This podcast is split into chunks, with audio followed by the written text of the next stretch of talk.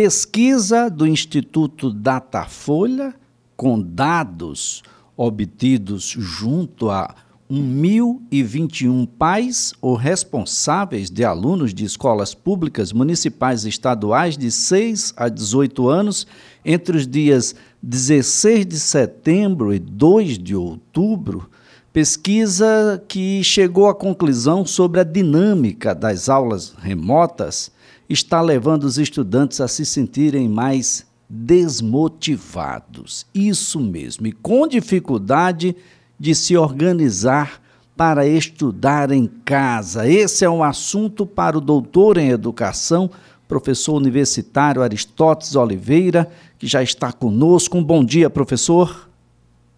Bom dia, Elias, a todos os ouvintes. É sempre um prazer estar contigo e poder dialogar com o seu público, né, que ouve a, a Rádio CBN.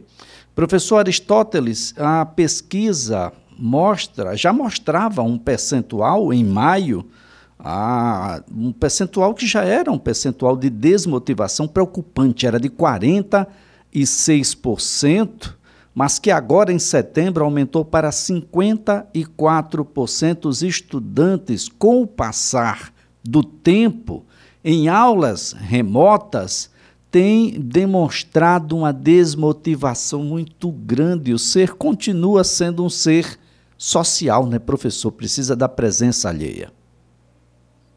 É, Elias, é um problema sério que estamos enfrentando. É um cenário novo para professores e alunos, né? As aulas remotas não fazia parte do cotidiano das escolas. Então, é uma novidade para professor e aluno em relação à estratégia de ensino-aprendizagem, metodologia, e um aspecto importante, né? É, esse dado é, foi investigado em escolas públicas. E muitos alunos da escola pública eles já por uma questão econômica e social, né, que veio agravar né, justamente durante a, a, pandemia. Então, tem muitos alunos que os pais, por exemplo, não têm como deixar, só tem um celular, ou o celular do pai e da mãe, e eles precisam trabalhar e levam, não tem como deixar com o aluno. Né? Ou às vezes tem um celular para dois alunos. Como fazer o compartilhamento dessa ferramenta? Então, tem um problema do acesso né, ao próprio recurso que é utilizado, que é, geralmente é o celular. Às vezes, não só o celular, mas também a própria internet, também é muito limitado o acesso. E também é preciso, quando planejar as aulas, é, verificar qual o suporte que o aluno tem, né, diagnosticar realmente assim o perfil do, do aluno.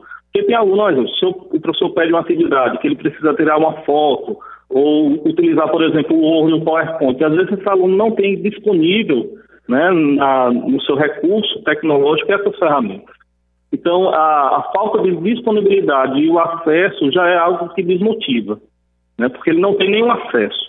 Né, então, isso agrava, né, principalmente quando se compara em relação às escolas públicas, é, privadas que tem é, recursos tecnológicos, os alunos têm acesso a essas ferramentas.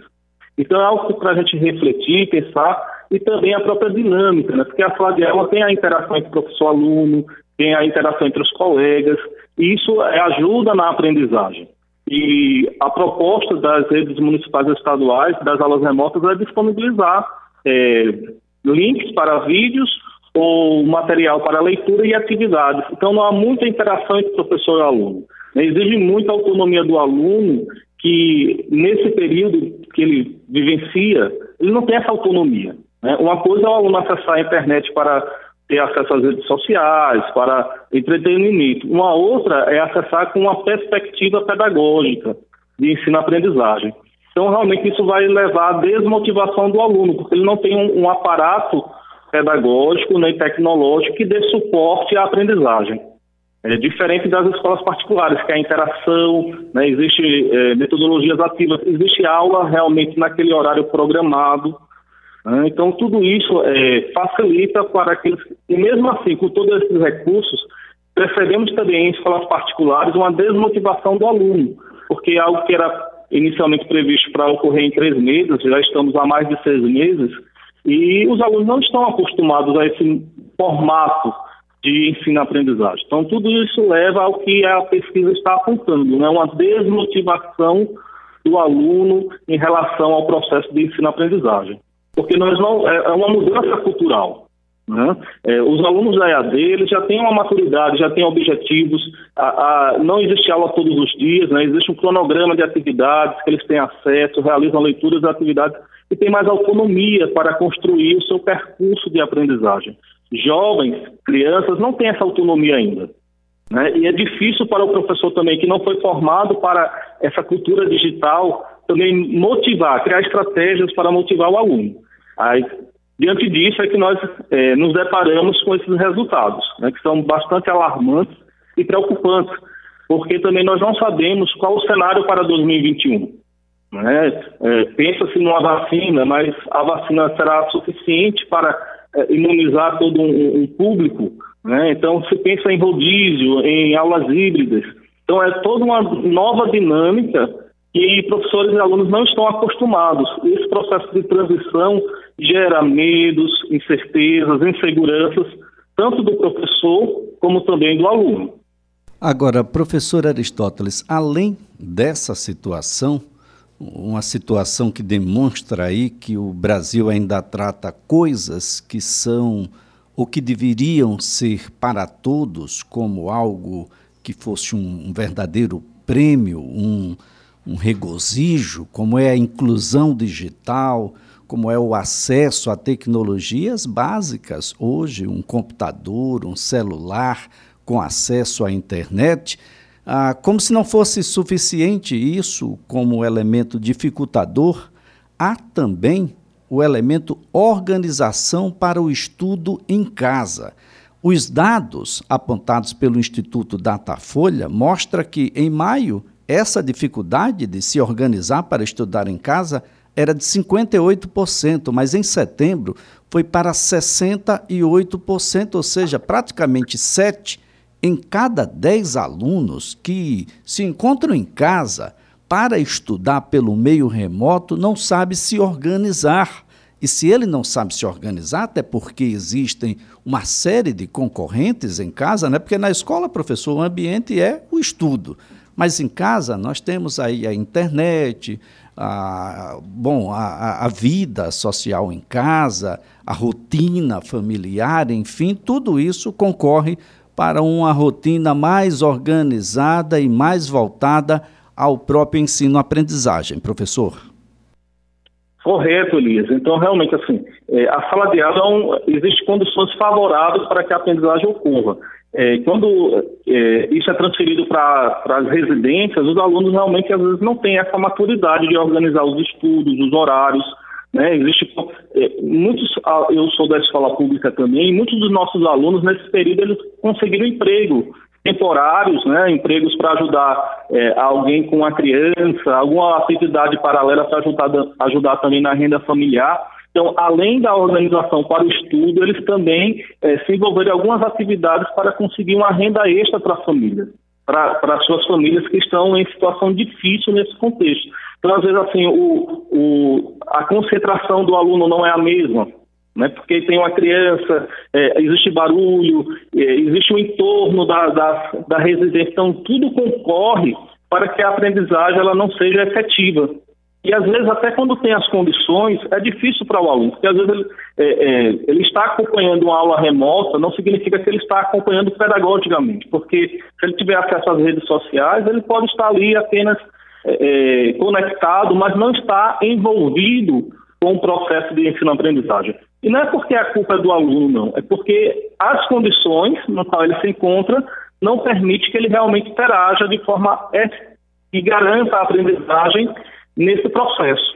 Né? Então, foi muito bem colocado por ti quando é, destaca essa condição do próprio aluno, e a, a organização é, da casa, a casa não é um espaço de aprendizagem, é um espaço de você estar mais à vontade, né? Então, a, a, a tendência né, desse aluno é realmente ele não se concentrar com o que está sendo proposto ali para que ele aprenda. E mais, ele não tem a participação diária do professor. O professor não está ali para orientar, para ter as dúvidas, porque o professor posta um material, o aluno ele tem que pesquisar, responder as atividades, o professor depois que comenta se não está correto ou não, mas ele não consegue interagir eh, se surge uma dúvida. Com quem ele vai tirar essa dúvida? Então, tudo isso leva à desmotivação. né? questão do, do, da própria dinâmica de ensino-aprendizagem, a necessidade, às vezes, de trabalhar para aus, é, ajudar os pais né, em relação à renda familiar, isso é um, um dado importante e preocupante também, né, porque a gente percebe que esse ano, é, a gente não pode falar que é um ano perdido, mas é um ano que encontramos diversas dificuldades para que o aluno ele aprenda. Se na sala de aula, né, no dia a dia, né, já é difícil com esse público da escola pública, da rede municipal estadual, pela própria condição social no qual o aluno se encontra, das dificuldades familiares que eles enfrentam, é, a adição né, da pandemia ela vem realmente agravar esse cenário. Agora, professor, ah, ah, nós estamos falando sobre os alunos, mas os professores, principalmente os professores da rede pública, devem vivenciar também cenários bem próximos disso, né, doutor? Não só da própria desmotivação, porque não era o seu ambiente familiar, o remoto não era o ambiente familiar do ensino-aprendizagem e não é fácil também a, ah, se organizar, porque esse professor ele também passa pelas dificuldades de inclusão digital, de acesso à internet e a equipamentos que possam a, ah, facilitar a, a disseminação do conhecimento. E isso tudo, claro, vai junto a, com aspectos emocionais a levar à desmotivação e até mesmo à organização daquilo que deve ser repassado para os demais alunos. Exatamente, né? É, é um desafio para o aluno, mas também é um desafio para o professor, né? que às vezes não dispõe das tecnologias necessárias para operar nesse formato de, de aulas remotas, como, é que está, como está sendo chamado pelo próprio MEC. Né? Então, a, às vezes ele não tem a internet favorável ou até mesmo o computador ou o smartphone dele não tem os recursos, também nem o suporte necessário para baixar programas, para é, dinamizar a aula, criar estratégias de ensino-aprendizagem de forma remota que motive o aluno. Então, assim, é uma, apenas uma transposição da aula presencial para uma aula remota, isso não garante a aprendizagem. Ademais, né, essa falta de, de acesso à própria inclusão do próprio professor né, inclusão digital e também uma inclusão relacionada à formação do professor para a incorporação dessas tecnologias no processo de ensino-aprendizagem, é, diante desse cenário, percebeu o, quanto o Brasil ainda precisa avançar nesse aspecto, é, em dar condições, porque às vezes o, o, o salário do professor não permite né, que ele tenha um, um computador ou um celular mais avançado que comporte várias ferramentas e aplicativos e isso também é um, é, é um empecilho para que ele possa é, dinamizar sua aula, criar novas estratégias de ensino-aprendizagem. Então, é, da mesma forma que é uma, um problema para que o aluno aprenda, também é para o professor, principalmente o professor da rede pública, né, que às vezes assim, o, o salário é, é o mínimo para que ele possa manter a sua família. Então, às vezes, não tem um acesso à internet é, interessante que permita realmente, por exemplo, aulas ao, ao online, né, ao vivo, então ele vai criar outras, outras estratégias para tentar atrair a atenção do aluno. Mas é um desafio que estamos aí e é necessário que as redes, porque assim, não é só dizer assim, olha, mas a gente está propondo aulas remotas. Não é apenas disponibilizar, é você garantir a efetividade dessas aulas. E a efetividade se está com a aprendizagem do aluno. E para que o aluno aprenda, é necessário ter condições favoráveis para a aprendizagem, que implica é, uma mudança cultural na formação e na prática docente, o acesso a recursos, tanto para professores e alunos. Agora, e aí as redes precisam pensar sobre isso. Agora, professor, aluno desmotivado, aluno com dificuldade de se organizar para estudar em casa, não é um aluno mais suscetível a desistir da escola, professor? Sim, a, a perspectiva de evasão escolar nesse cenário é, é bastante assustadora. Principalmente crianças, por exemplo, muitos é, de 6, 7, 8 anos, é, elas têm dificuldade em estar muito tempo na, diante da tela, de uma tela do computador, do smartphone. Então, ela é mais interativa, ela é mais interativa. Então, esse, esse formato de aula não contempla é, a, a, o perfil do aluno de 6 a 10 ou 12 anos. E mesmo aqueles alunos mais maduros também têm dificuldade de ficar muito tempo concentrado né, diante de uma tela do computador, às vezes sem a presença do professor, né, apenas fazendo leituras ou realizando atividades. Né. Em relação à educação de jovens e adultos, também é outro desafio, porque é um público que já vem sofrendo um processo de exclusão, né, e quando eles buscam o retorno à sala de aula, até para progredir nos estudos e também ingressar no mercado de trabalho ou continuar os estudos, eles têm dificuldade nesse formato. Eu sou da escola pública e muitos dos nossos jovens eles já evadiram. Essa evasão já é comum sem essa, esse cenário de pandemia. Né? A evasão ela é muito significativa com jovens adultos. Qualquer dificuldade que eles têm já é uma probabilidade de evasão. E quando eles estão diante desse cenário, que às vezes não tem ferramenta é, favorável para que eles aprendam, a evasão ela aumenta de forma significativa. Então, perceba é, os desafios que o Ministério da Educação ele precisa coordenar melhor essas ações. Claro que existe a, a, a responsabilidade é, colaborativa né, entre governo federal, rede municipal e rede estadual. Agora, quem tem que coordenar é o MEC. É, essa assistência, às vezes, não está chegando nem às, às redes estaduais e municipais. Então, os estados e municípios ficam sem essa assistência do Ministério da Educação, que deveria promover a formação, a estruturação, para que ocorresse de forma mais efetiva o processo de ensino-aprendizagem. Então, esse ano de 2020 e provavelmente o ano de 2021 será um, um ano que haverá um índice maior de evasão e reprovação, digo que não, porque as escolas estão, está havendo uma proposta de unificação do currículo, né? 2020 e 2021 para tentar minimizar um pouco né, esses, é, os resultados da pandemia no processo educativo. Mas, mesmo assim, é, é, o cenário é desmotivador né, em relação à aprendizagem, quando a gente é, analisa a realidade econômica, social, a formação dos nossos professores e o perfil dos nossos alunos diante desse cenário de pandemia.